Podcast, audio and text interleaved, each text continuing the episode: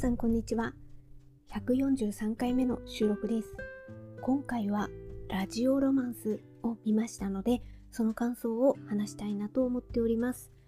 えー、こちらのドラマは2018年の韓国ドラマです。私が見ましたのは、えー、DTV の、えー、配信で見ましたで、えー、全部で16話あるドラマです。で、えー、まずは、うん、簡単なあらすじの方を紹介したいと思います。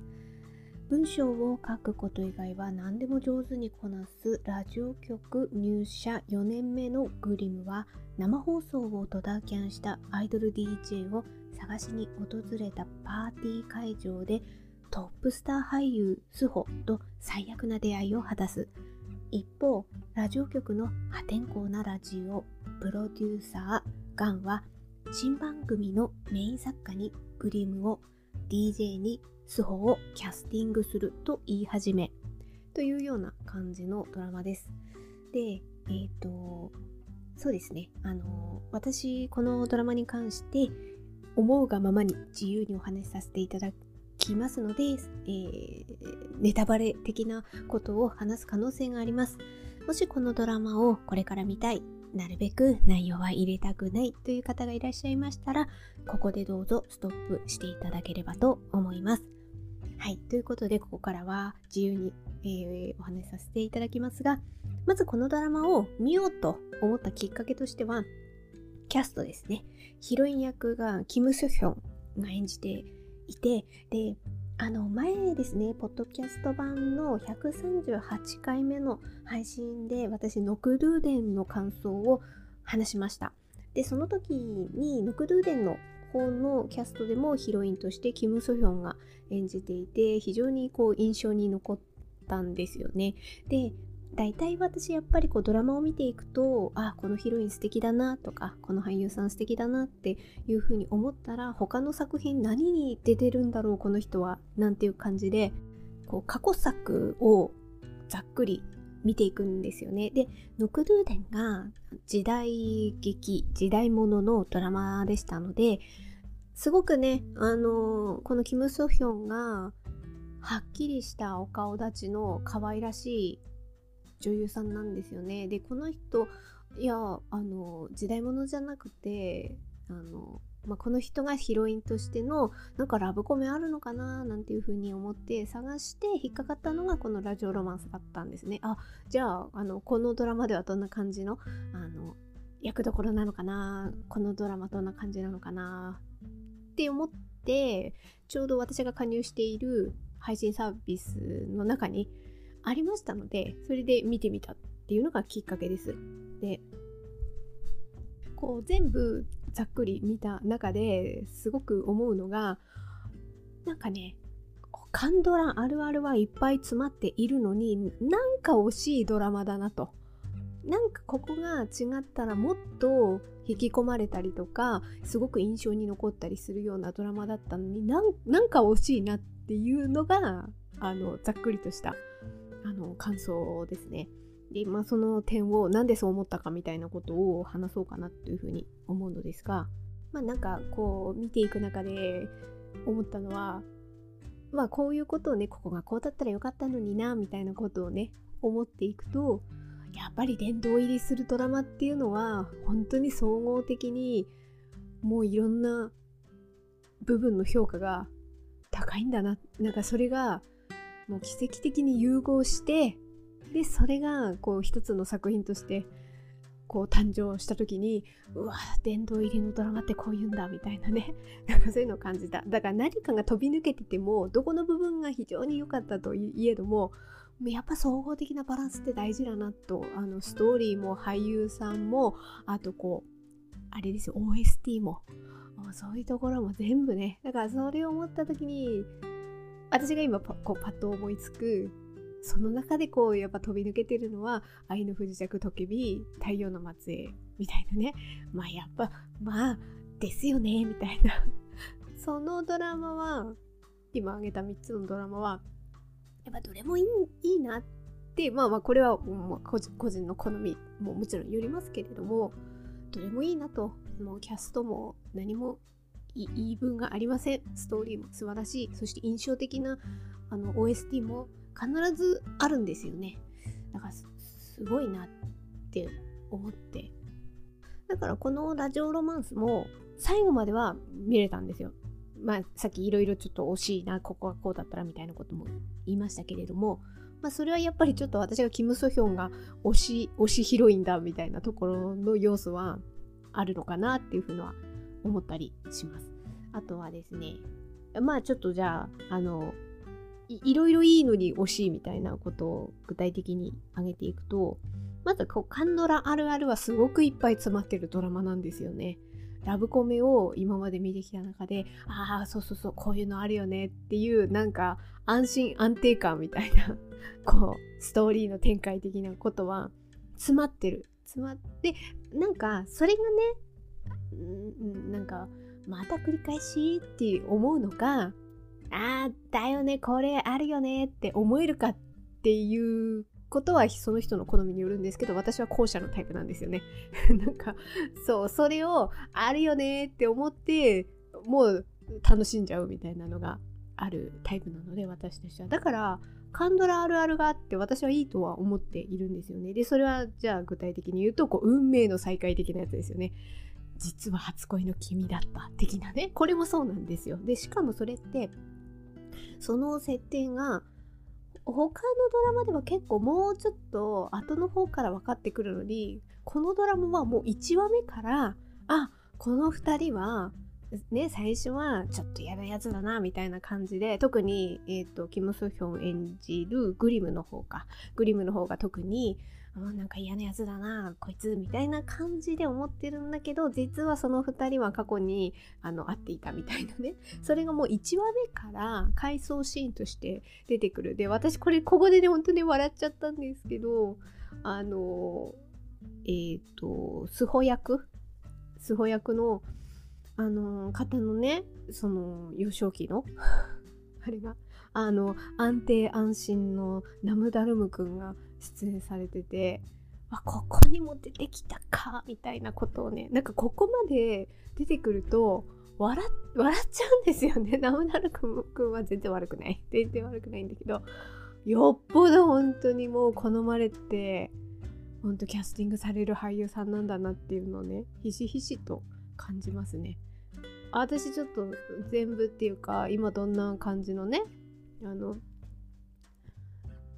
ドラマをね最新で撮られてるかとか私そういうところまでは追ってはないんですけれどもああるのかもわかんないですけどもうあれここまで来たらねあのかあ幼少期のねあの子供時代の役じゃなくてこのナムダルムくんが主役のね、ラブストーリーを見たいですわ。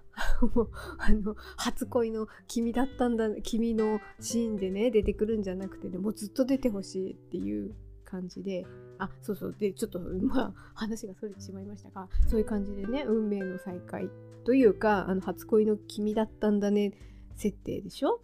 あとはね、最初から、まあ、これ、え、1話か2話か、それくらいのシーンですよね。あの、グリムが、スホが出演してるドラマの相手役の女優さんがちょっとねなんかごねて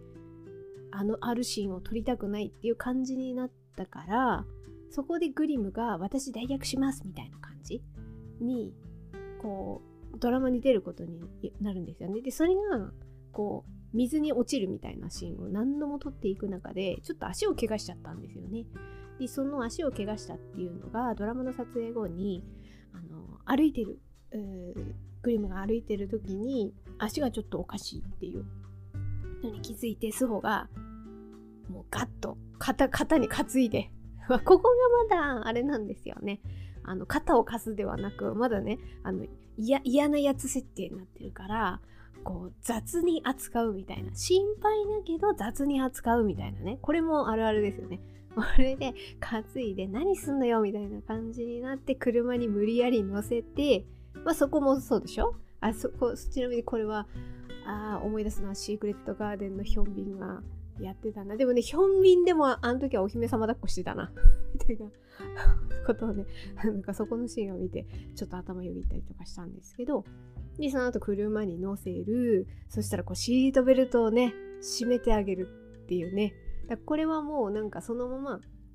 車に担いでたのところから乗せてでその後にグッとこうシートベルトを締めるみたいな感じでこれなんか2回くらい繰り返してましたねえっ、とだから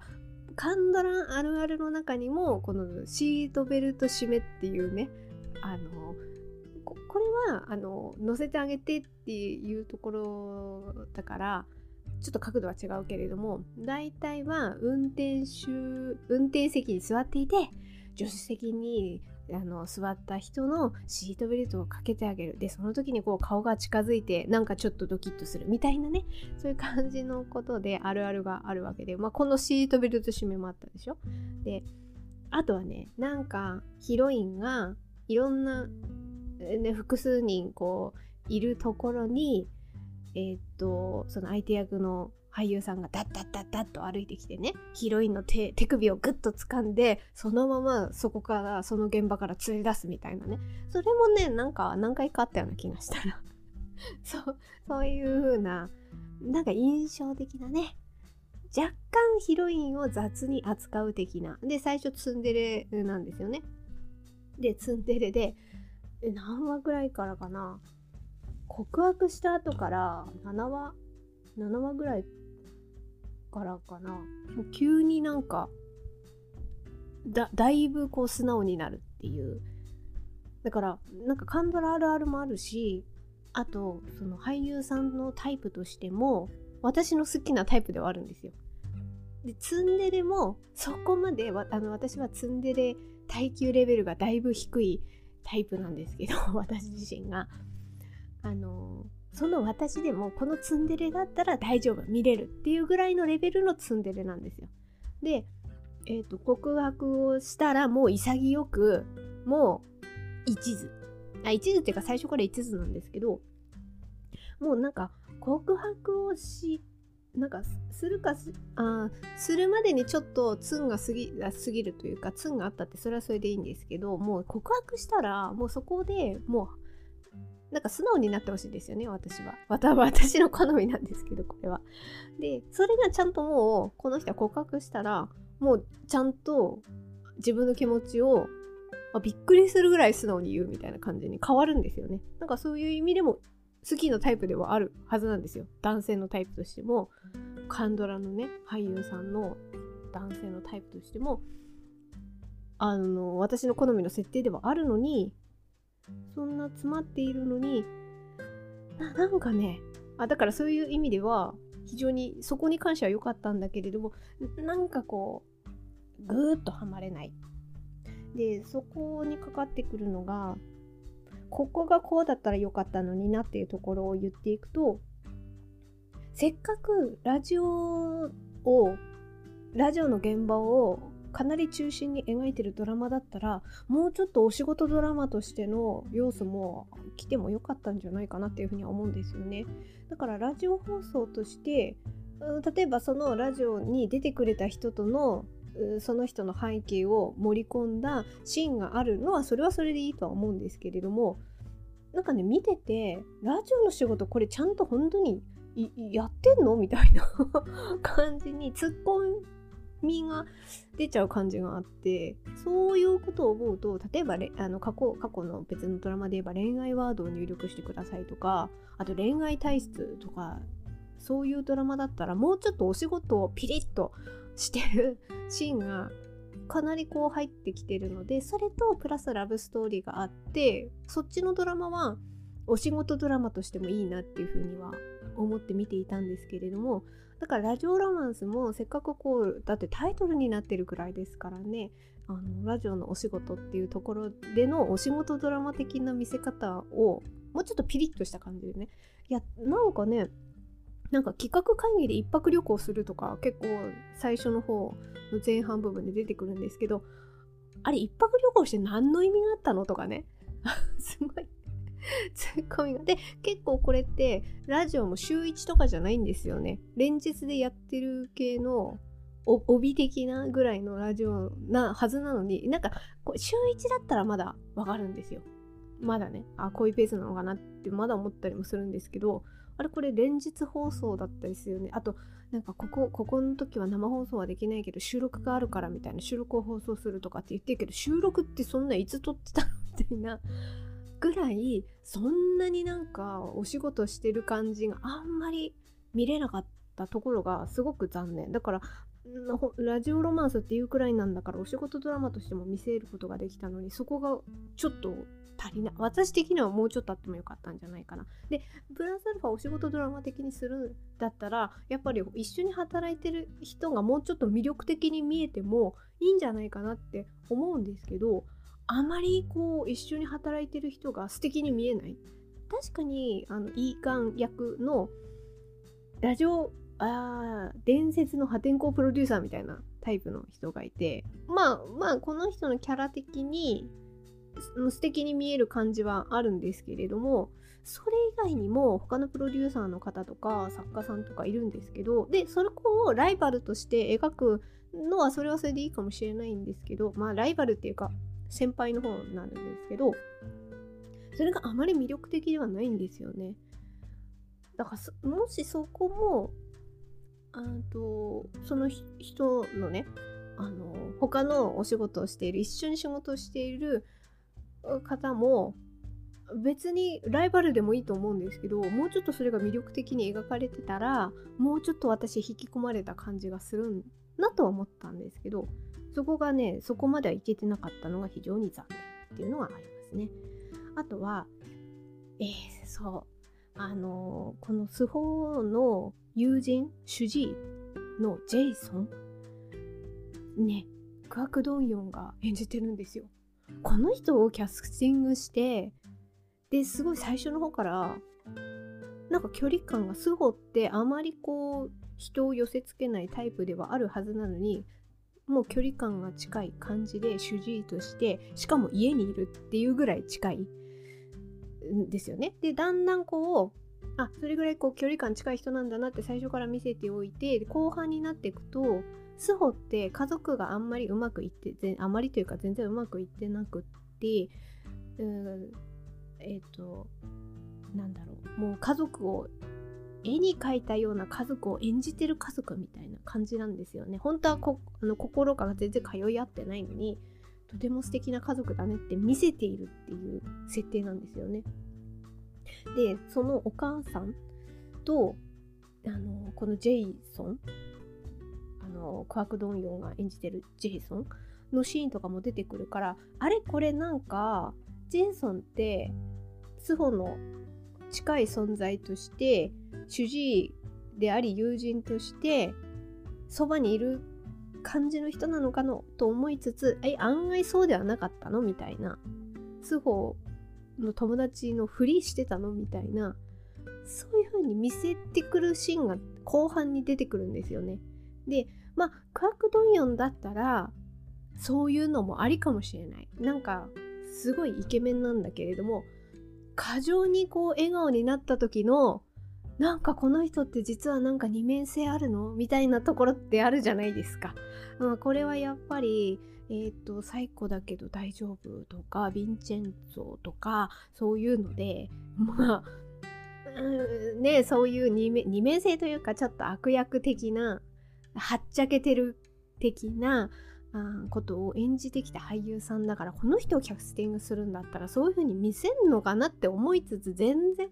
なんかそこがねすごく中途半端だったんですよね。そこの二面性がある役どころということでも振り切って全然なくってで最後の方にちょっと謝って で本当は心配してたんだみたいな感じななんかすごい中途半端だったのが本当に残念もうちょっと振り切れるんだったら振り切れてほしかったしあと本当にこう心を寄せ合うようなあの関係性があるんだったら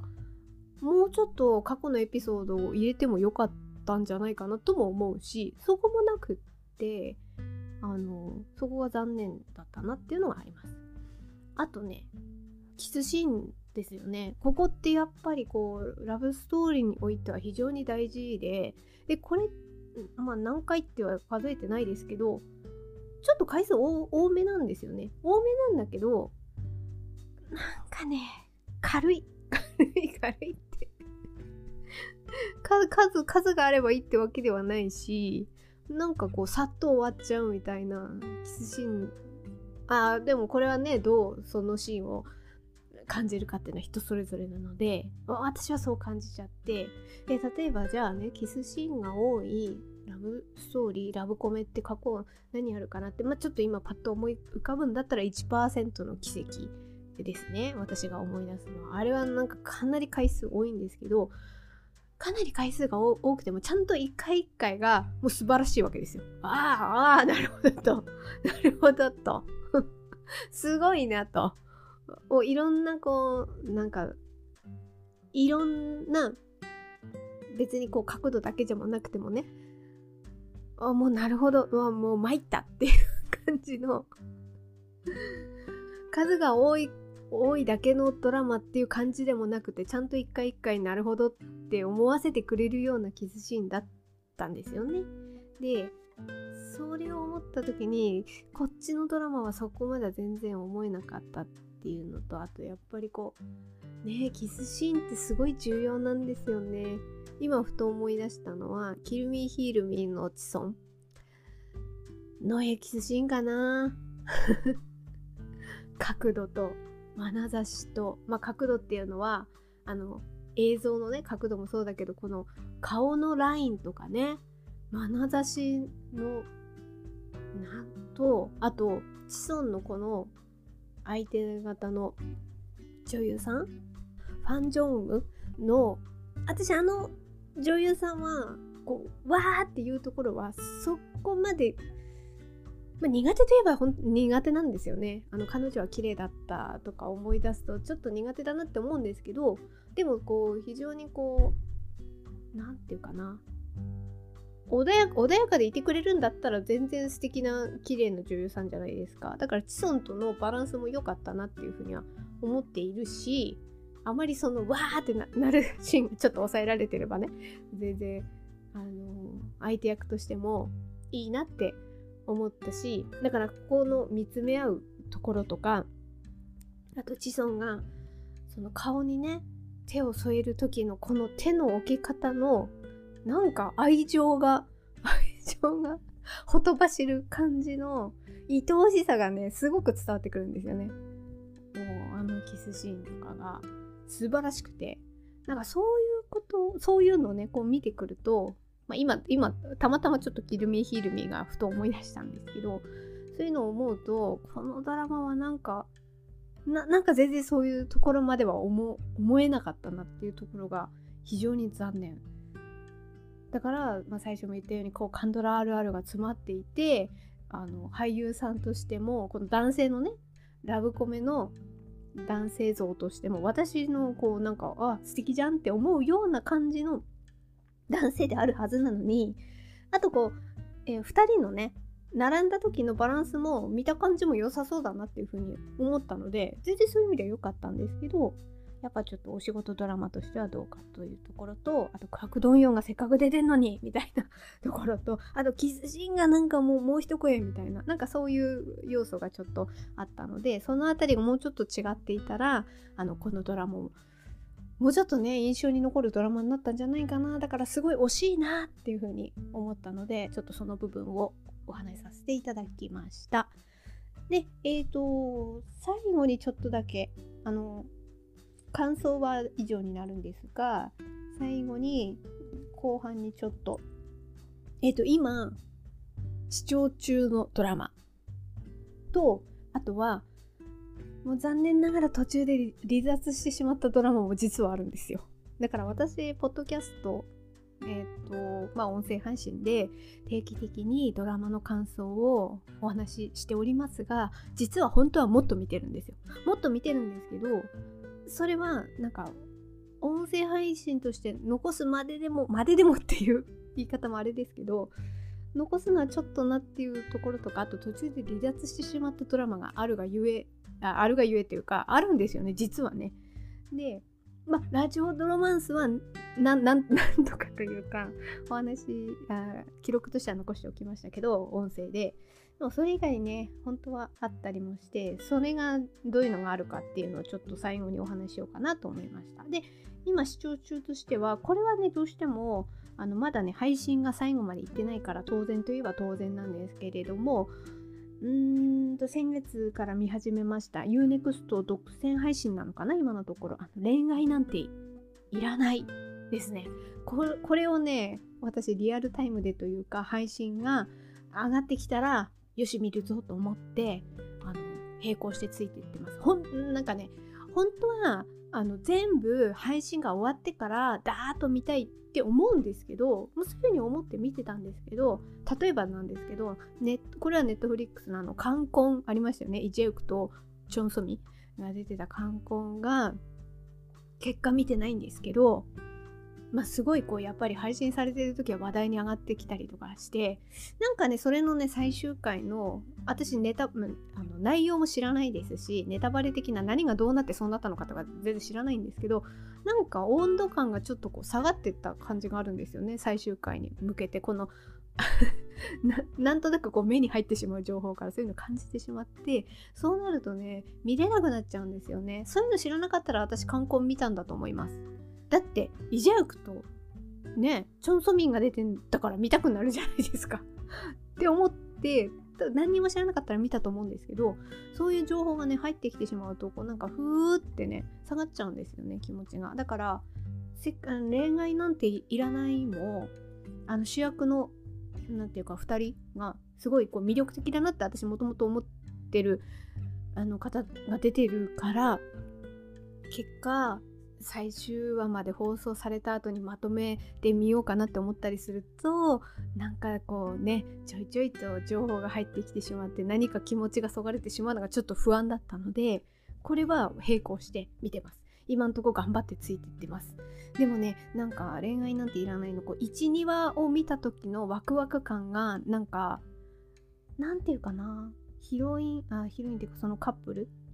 ？2人の、あ、まだこう付き合ってるとかそういうんじゃないですけど